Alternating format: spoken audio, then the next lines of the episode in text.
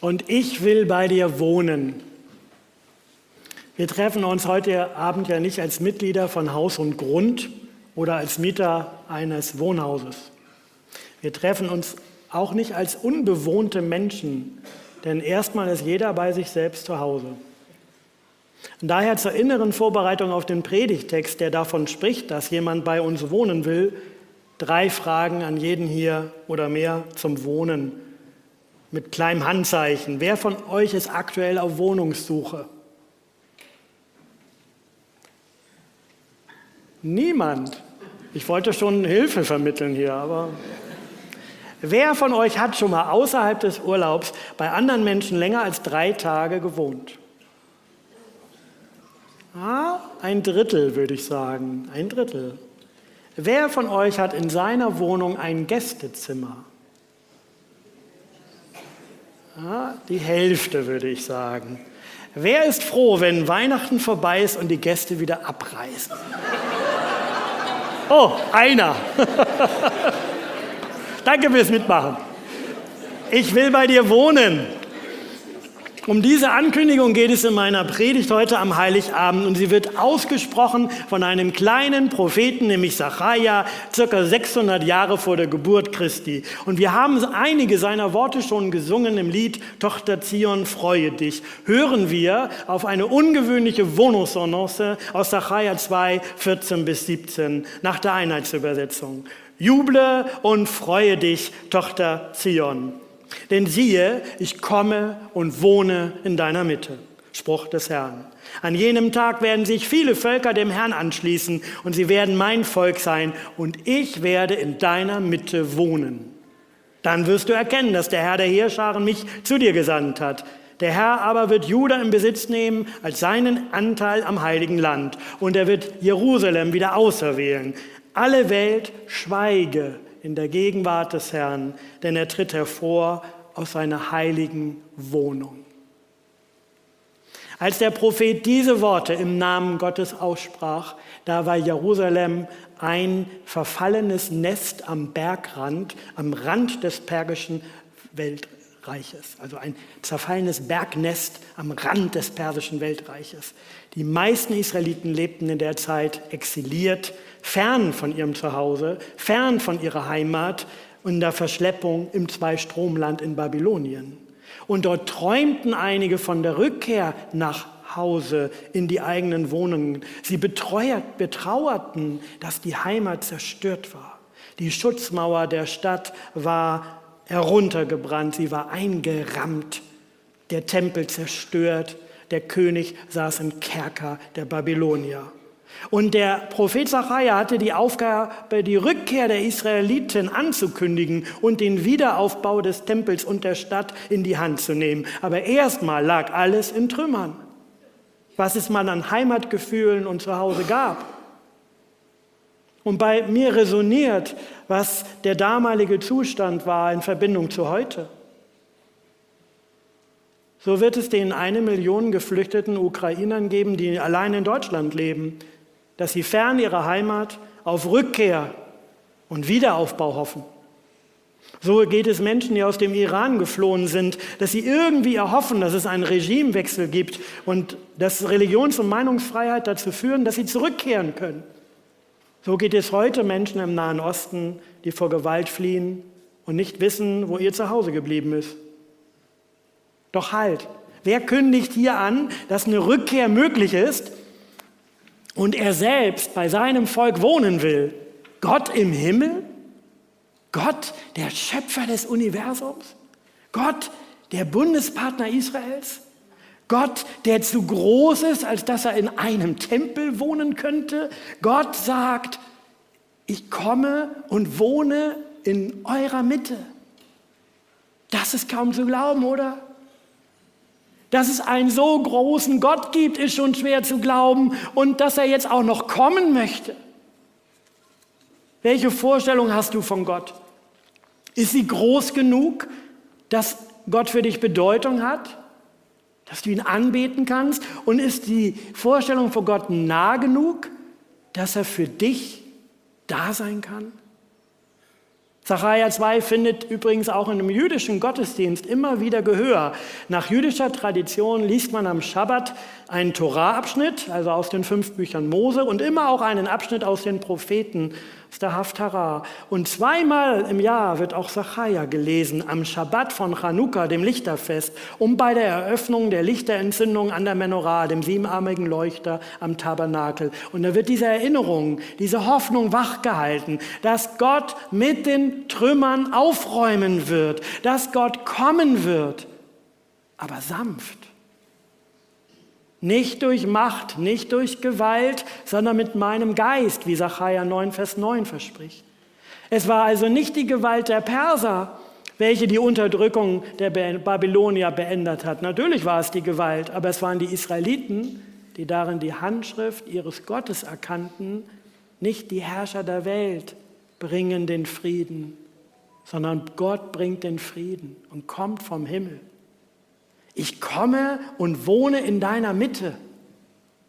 Wenn Gott kommt in die Trümmern des eigenen Lebens, wenn Gott kommt in das eigene Leben, dann ändert sich viel. Gott stellt einen Anspruch.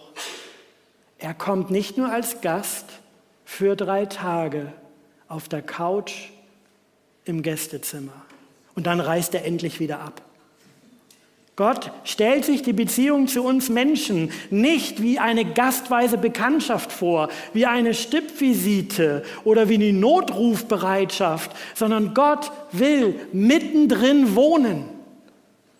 Und das ändert alles. Für die alten Israeliten bedeutete das, dass sie einen zweiten Tempel bauten und die Hoffnung wieder da ist, dass sie ja jetzt, der Messias, der Retter der Welt, kommen, kommen. Aber dann erlebten sie, dass Jahrhunderte später die nächsten Weltmächte regierten und wieder regierten und dass dann die römische Besatzungsmacht den zweiten Tempel zerstören. Wollte Gott nicht mitten unter ihnen sein? Braucht er nicht dieses Gebäude?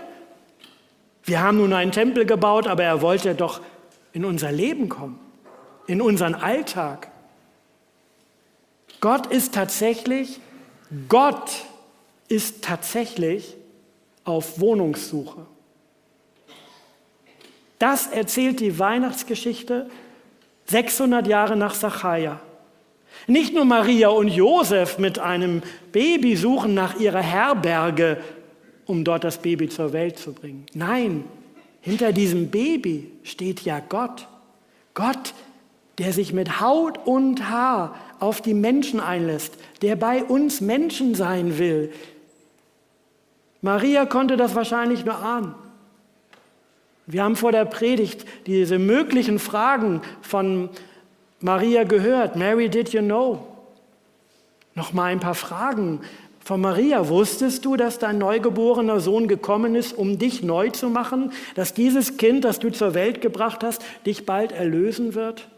Maria, wusstest du, dass dein neugeborener Sohn einen Blinden sehend machen würde? Maria, wusstest du, dass dein neugeborener Sohn mit seiner Hand den Sturm beruhigen würde? Wusstest du, dass dein neugeborener Sohn gelaufen ist, wo Engel schreiten, dass wenn du ein kleines Baby küsst, du das Gesicht Gottes küsst? Maria, wusstest du das? Maria, wusstest du, dass dein neugeborener Sohn der Herr der ganzen Schöpfung ist, dass dein neugeborener Sohn eines Tages die Völker regieren würde? Wusstest du das? Dein neugeborener Sohn, des Himmels vollendetes Lammes, Opferlamm, dass dieses schlafende Kind, das du hältst, das große Ich bin ist. Mary, did you know? Das ist schwer zu verstehen, zu fassen, dass Gott auf Wohnungssuche ist, dass er sich auf den Weg zu, zur Welt macht, zu den Menschen, mit der ganzen Schöpfung, weil Gott unter uns, mit uns, sogar durch den Heiligen Geist in uns wohnen will weil Gott Beziehung pflegen will mit uns Menschen in einer Wohngemeinschaft, nicht nur als Gast für besondere Stunden. So nah wird Gott bei uns sein. Zachariah sagt, so nah wird Gott kommen. Jeden Tag wird er da sein. Gott kann jeden Tag bei dir sein. Am Weihnachtsfest vermissen viele von uns Angehörige oder Freunde, die sonst dabei waren bei meinem persönlichen Weihnachten Fehlen mir meine Großeltern und auch mein Vater und einer meiner Neffen fehlt auch schon. Ich will kommen und bei dir wohnen. Wenn sich dieses Versprechen in deinem Leben erfüllt, dann gibt es einen, der immer da ist. Gott ist an deiner Seite. Jesus ist Immanuel. Das bedeutet, Gott ist mit uns. Vielleicht hilft dir ein schöner Gottesdienst dabei, das zu spüren. Und jetzt möchte Gott, dass er in deinem Alltag real ist. Gott will bei dir wohnen. Was ändert sich, wenn du daran glaubst?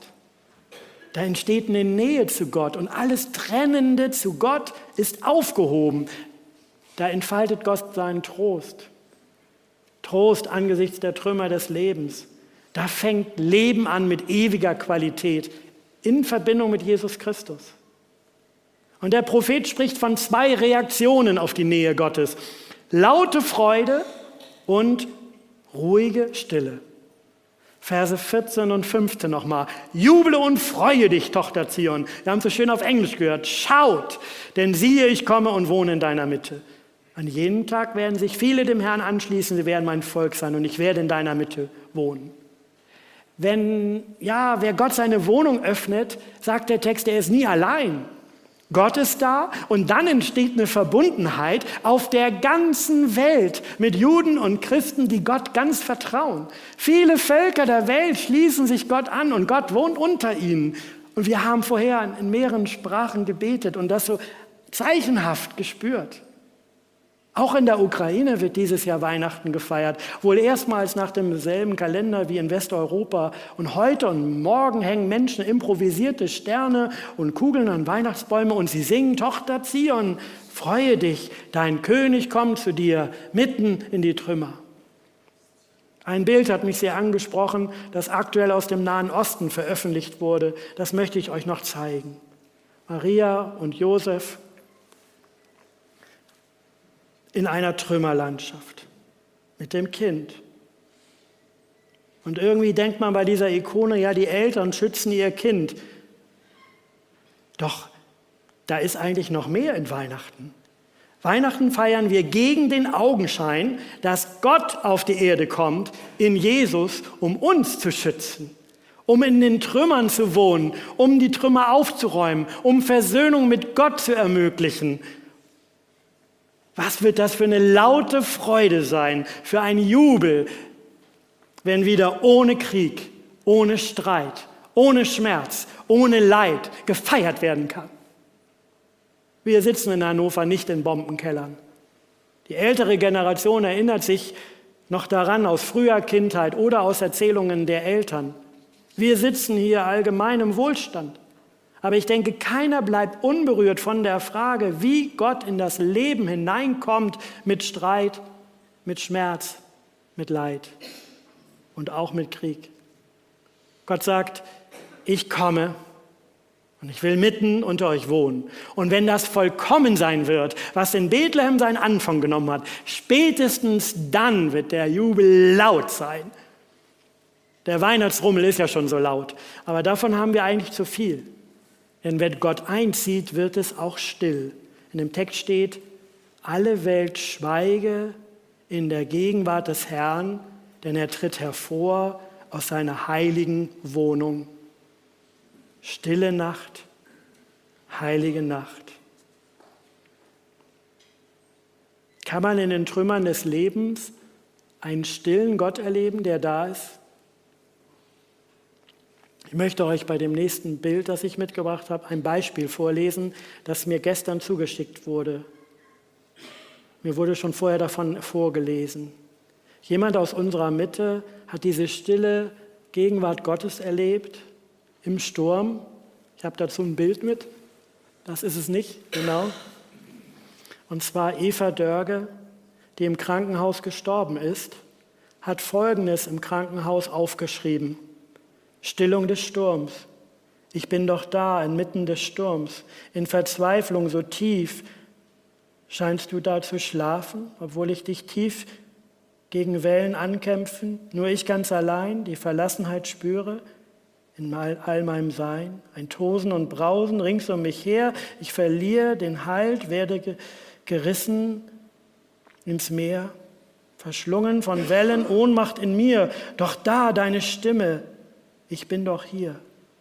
Wie ein kleines Kind reiche ich dir meine Hand, fest ergreifst du sie und bringst mich sicher ans Land. Tatsächlich, das Geheimnis von Weihnachten beginnt nicht laut. Es beginnt ganz leise. Mit einem hellen Stern sichtbar in einem dunklen, muffigen, einfachen Stall, in den Armen einer Mutter, ganz leise, sanft kommt Gott und er zieht ein in unsere dunkle Welt. Dort will er wohnen und er will in deinem Herzen will er wohnen. Und dort will Jesus alles Trennende, dort will er die Sünde wegnehmen und er will dich versöhnen mit Gott. Dort will er Frieden schenken, der über alles menschliche Verstehen hinausgeht. Lauter Jubel und ruhige Stille. Auf beide Weisen können wir Gott anbeten. Der ist nicht einfach nur ein Gast im Gästezimmer, zu dem man freundlich ist, sondern da kommt ein neuer König, ein neuer Herrscher, der Herrscher über mein Leben, über unser Leben. Weihnachten beginnt eine neue Zeit, die wir feiern können. Und ich ersehne ihre Vollendung herbei.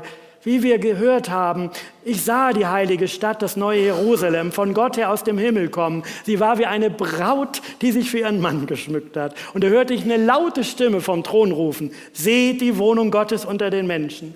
Er wird in ihrer Mitte wohnen, sie werden sein Volk sein und Gott wird bei ihnen sein. Er wird alle Tränen von den Augen abwischen. Der Tod wird nicht mehr sein. Keine Trauer, keine Klage, keine Mühsal, denn was früher war, ist vergangen. Lasst uns Gott anbeten, der uns entgegenkommt und in uns wohnen will, in seiner neuen Welt. Lasst uns Jesus anbeten. Mit ihm wohnt Gott in unseren Herzen und dann einmal in der ganzen Weltgemeinschaft. Amen.